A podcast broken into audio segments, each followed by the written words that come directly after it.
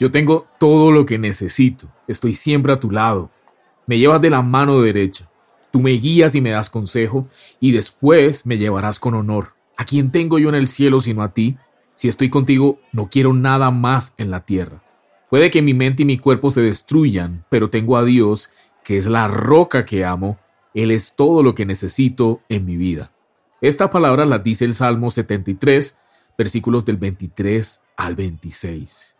Esta es la versión palabra de Dios para todos y es la mejor manera de darte la bienvenida a este nuevo episodio de Irracional, la plataforma en la que hablamos de las cosas que para el mundo son una completa locura. Yo soy Rubén y hoy quiero saludar a las personas que nos escuchan desde Estados Unidos, desde Alemania, desde Suiza, desde Costa Rica. Para nosotros es un honor de verdad poder compartir con ustedes este breve espacio y gracias por recurrentemente estar escuchando Irracional.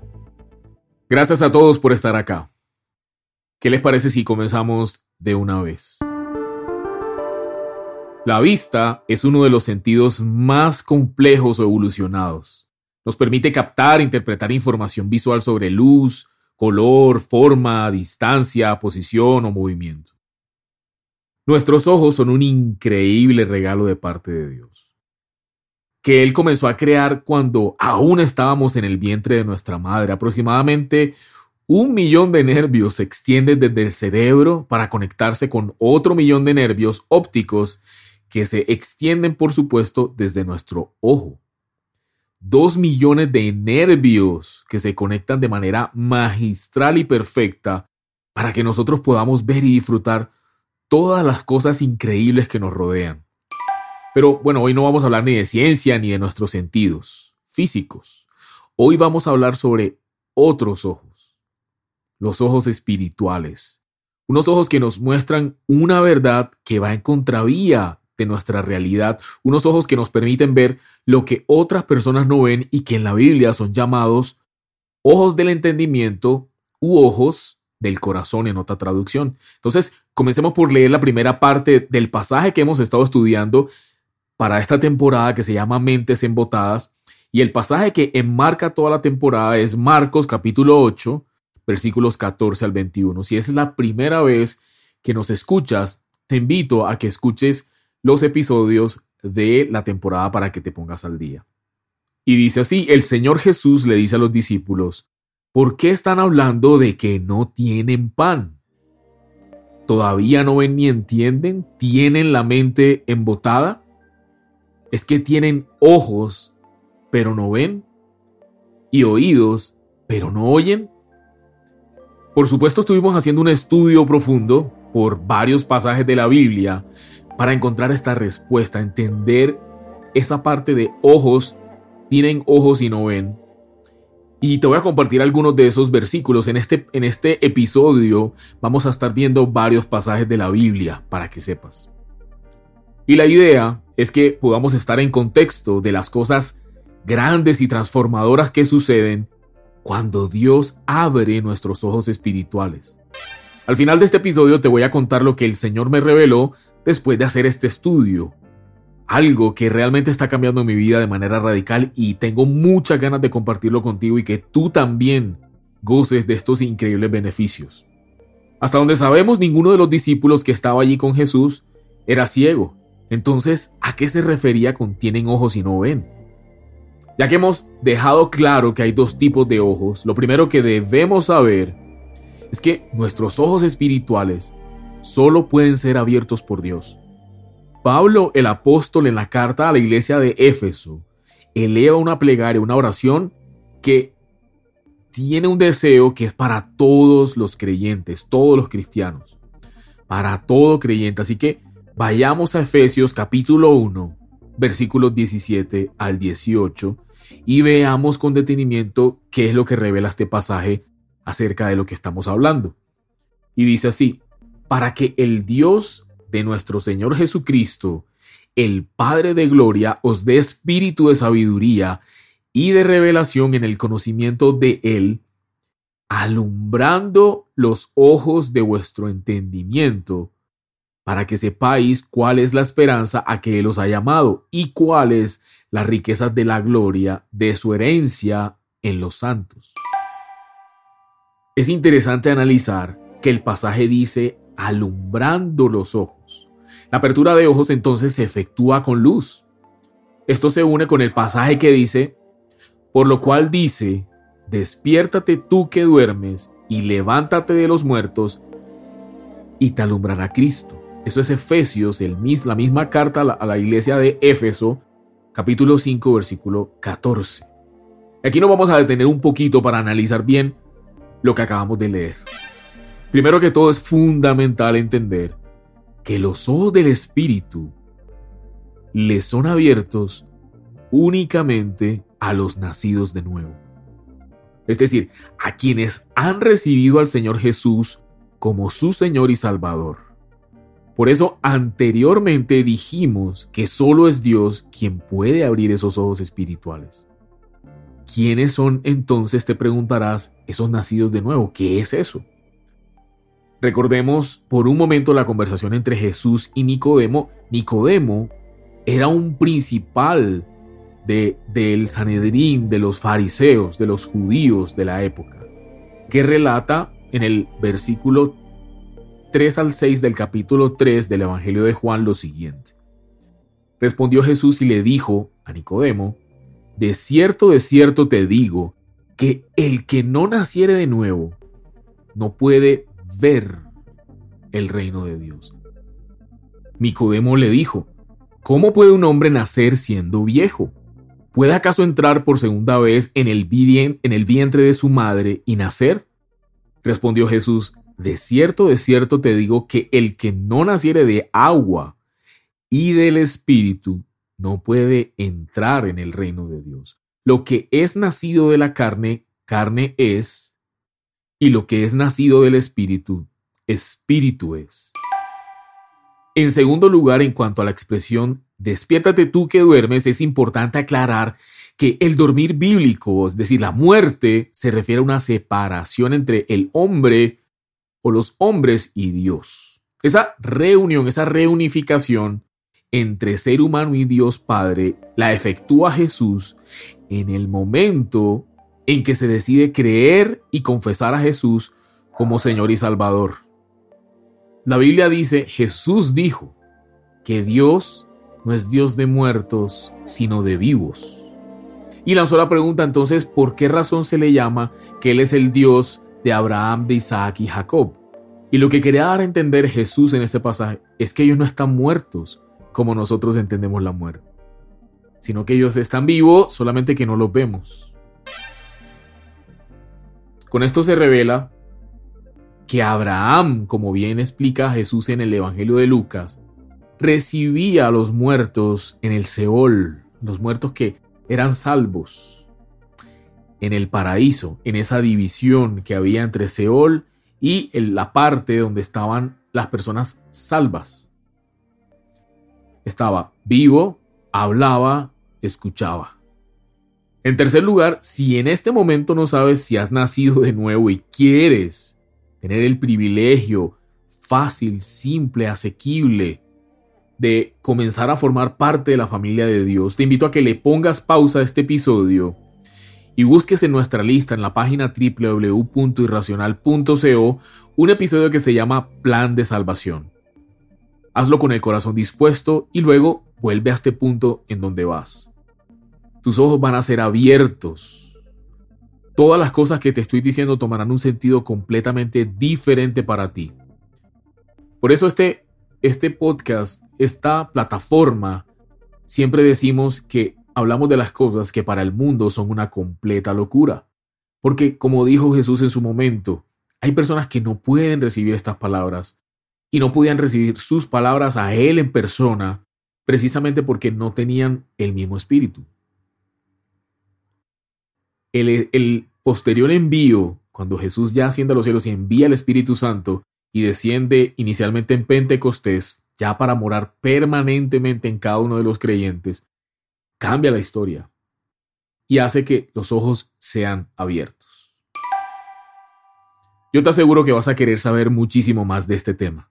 Continuemos. Entonces, estos ojos espirituales, ¿para qué nos sirven? Te preguntarás. Entre muchas cosas, para algo que es absolutamente trascendental e importante. Como dijo Jesús, para ver el reino. En el Padre Nuestro está consignada la frase que nos enseña. Bueno, yo, yo, yo quiero hacer una pequeña acotación, una pequeña pausa aquí para ti y para mí.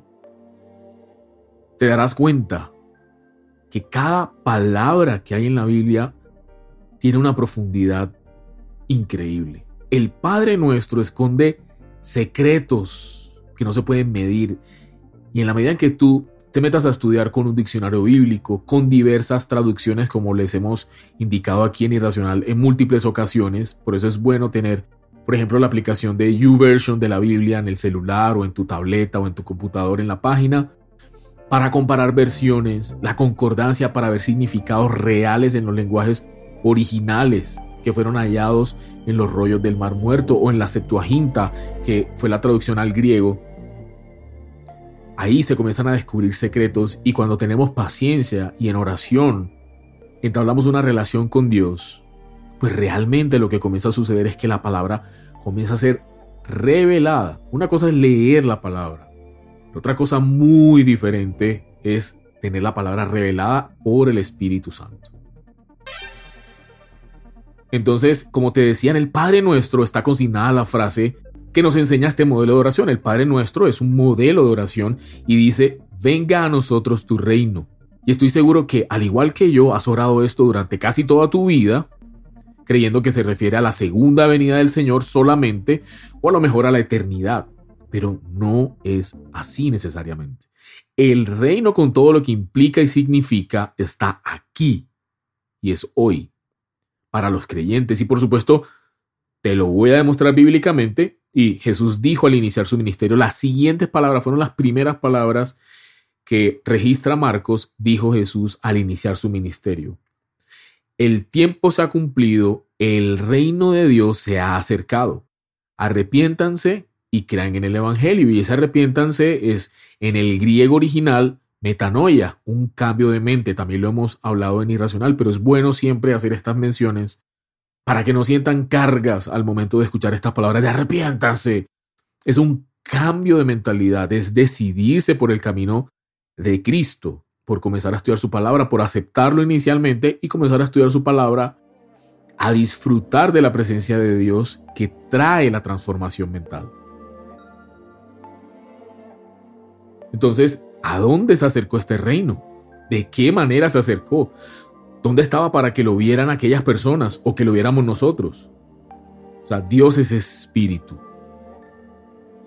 Solo los que son del espíritu de Dios, al tener una relación íntima, cercana con Él, lo que los, lo, que los lo, lo buscan día y noche a través de su palabra, en oración, en meditación, son los que comienzan a encontrar la sabiduría y la inteligencia que solamente Dios puede otorgarnos. Solamente esas personas que tienen esa relación pueden comenzar a conocer el reino y a disfrutar su poder. Y pues esa es la manera que el Señor escogió, una relación cercana, una manera que refleja su amor. Por esta razón, cuando Jesús, cuando a Jesús los fariseos le pidieron que hiciera señales para que ellos pudieran creerles, les dijo, pues esta generación adúltera demanda señal, pero no les será dada ninguna señal diferente a la señal de Jonás. Es decir, a ellos no, ellos esperaban un milagro, que hiciera descender fuego del cielo como hizo Elías, o X o Y cosas, pero él les dijo que no. El reino de los cielos es para los que nacen de nuevo y también dijo, a menos que se hagan como niños, no entrarán en el reino de los cielos. Importante, poderoso. Otro caso que encuentro relevante para compartirte entre los muchos que hay sobre la apertura de ojos espirituales está dentro de la historia del gran profeta Eliseo que encuentras en el Antiguo Testamento. Este es impactante. En Segunda de Reyes capítulo 6 puedes encontrar cómo Eliseo veía y escuchaba en su espíritu todo lo que el rey de Siria, es decir, el enemigo de la nación de Israel, tramaba a la hora de atacar a Israel, es decir, hacía planes. Y Eliseo entonces veía en el espíritu y le advertía al rey de Israel todo lo que estaban haciendo los sirios en su momento. Entonces cuando el rey de Siria se entera de que finalmente se dan cuenta que Eliseo es ese profeta, ese vidente, es el que le dice al rey de Israel todo lo que, lo que sucede, lo que están haciendo, se enoja mucho y va en contra, va en contra para atacarlo. Entonces, aquí te voy a leer textualmente Segunda de Reyes, capítulo 6, versículos del 13 al 18. Te quería dar un poco de contexto para que veamos la importancia de los ojos abiertos. Hay un mundo invisible que es más real, esto no se te va a olvidar. Hay un mundo invisible que es más real que lo que vemos. Entonces dice, entonces el rey ordenó, el rey de Siria, ¿no? Pues vayan y averigüen dónde está Eliseo para que yo mande a que lo aprehendan. En cuanto le dijeron que Eliseo estaba en Dotán, el rey mandó allá soldados de caballería y carros de combate y un gran ejército, los cuales llegaron de noche y sitiaron la ciudad. Imagínate, por un solo hombre mandaron todo un ejército. Al día siguiente por la mañana, el ayudante de Eliseo, del varón de Dios, salió y se encontró con que el ejército había sitiado la ciudad con su caballería y sus carros de combate. Entonces fue a decirle a Eliseo, ay Señor mío, ¿y ahora qué vamos a hacer? Y Eliseo le dijo, no tengas miedo que son más los que están con nosotros que los que están con ellos. Ahí hago una pausa y, digo, pues el, pobre ayudante Giesi, ¿qué podía decir? Pues ¿dónde están? No los veo. ¿Estás hablando por fe o qué? ¿O, estás, o te lo estás imaginando? Entonces sigue diciendo la Biblia, acto seguido, Eliseo oró con estas palabras. Señor, te ruego que abras los ojos de mi, de mi siervo. ¿Los qué?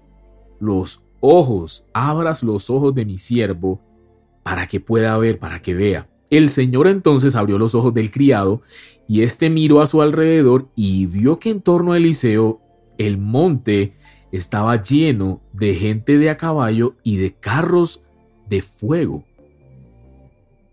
Y cuando los sirios se dispusieron a atacarlo, Eliseo oró hacia el Señor te ruego que hieras con ceguera a estos paganos. Y el Señor los dejó ciegos, tal y como Eliseo se los pidió, se lo pidió. Increíble, ¿qué vio entonces el ayudante? Algo que estaba escondido, ángeles. El ejército de Dios, son espíritus invisibles, son, son los ángeles de Dios. Este pasaje esconde entonces esa revelación muy grande para ti que me estás escuchando hoy. La apertura de ojos es un privilegio, es un poder asombroso. Mira lo que le pidió Eliseo al Señor, que los ojos de Gies y su ayudante le fueran abiertos. Y por esto logró ver la dimensión espiritual. Vio carros de fuego y gente de a caballo, como te dije.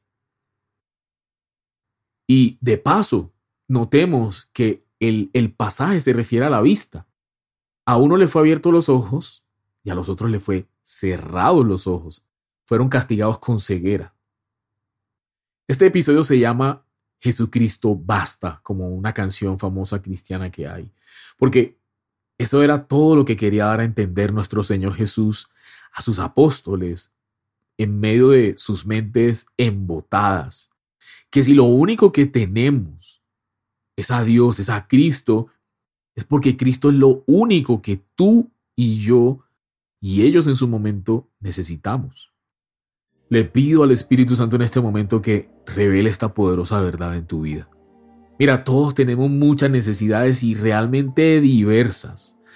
Cada día puedes sentir que estás a punto de renunciar a todo, que cada vez te sientes más ahorcado, más atacado, más enfermo, más ansioso, sumido en una adicción, más solo o rechazado por el mundo quizás y créeme que te entiendo. Pero vivir a partir de hoy, si te haces consciente de que cuando tienes a Jesús de verdad lo tienes todo, vas a salir del agujero, del hoyo en el que te encuentras, vas a poder atravesar las pruebas con paz, con sabiduría y vas a llegar a ese punto de bienestar en Dios que no tiene retorno mientras estés bajo su protección, es decir, no falla.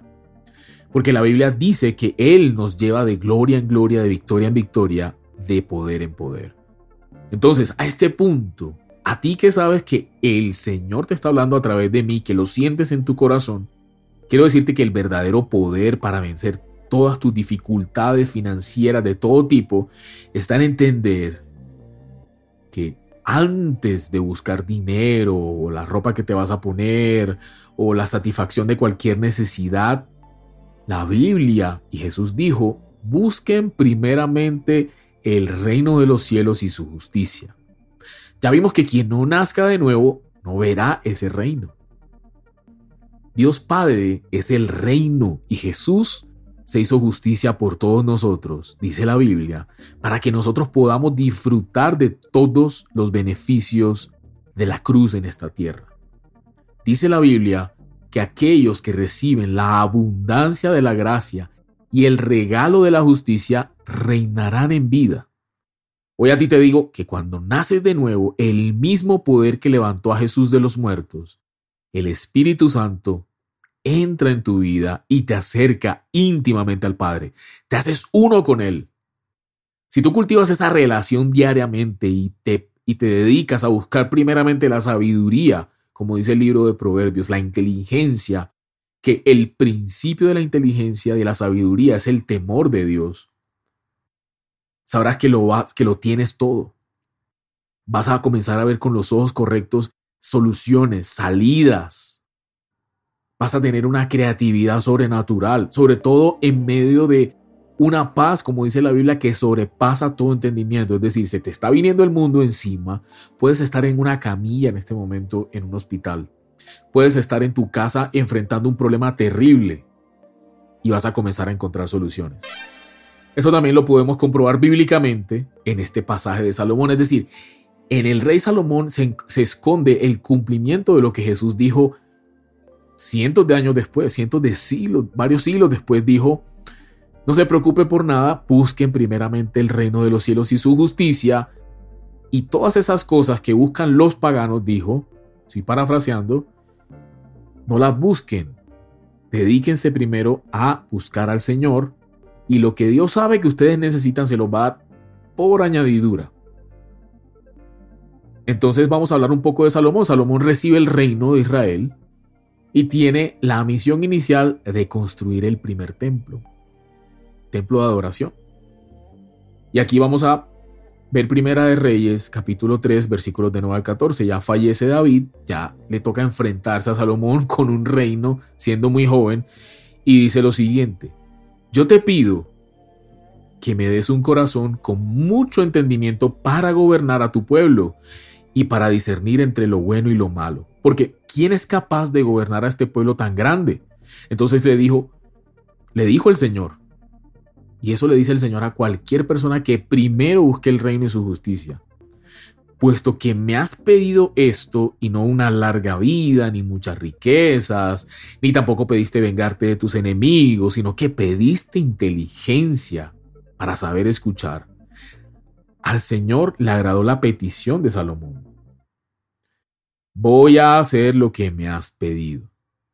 Voy a darte un corazón sabio y sensible como nadie lo ha tenido antes ni lo tendrá después de ti. Además, ojo con esto, voy a darte las cosas que no me pediste y estas son las añadiduras.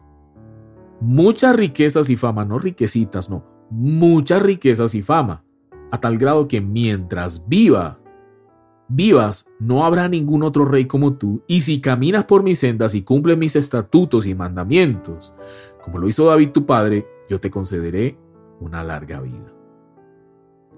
Te recuerdo que los beneficios de la sabiduría que están en Proverbios son cinco, que es el número de la gracia. Esto ya lo hemos hablado en Irracional. Y esos cinco beneficios, el primero, largura de días, dice la Biblia. Los beneficios de la, dice que en su mano derecha tiene largura de días, es decir, salud, como dice la Biblia, como son tus días, será tu fuerza. Por otra parte, el segundo beneficio son es riquezas, y esto no lo digo yo, esto lo dice la Biblia, porque a muchas personas no les gusta. El tercero, honra. El cuarto, caminos placenteros y el quinto, sendas de paz largura de días, riquezas, honra, caminos placenteros y sendas de paz. Lo dice la Biblia y lo hemos cumplido en lo que fue Salomón, que fue el hombre más rico y más sabio en el mundo conocido en su momento. Así que este es tu momento, te quiero informar.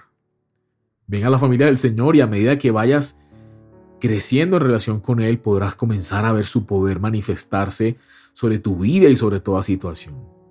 Mira, no es una invitación a una religión, no pienses, ay, entonces, ¿qué tengo que hacer? Y que, no, no, no es un mundo de reglas, todo lo contrario. Creer y aceptar solamente. Te estamos invitando a una relación con el creador del universo, con tu Padre, el Todopoderoso. Así que, aunque hay un episodio que se llama eh, Plan de Salvación, como te decía, vamos a hacer la oración. Si la quieres hacer aquí conmigo, repite esta corta oración si no has recibido al Señor o deseas reconciliarte con Él. Padre, yo te doy gracias por esta oportunidad.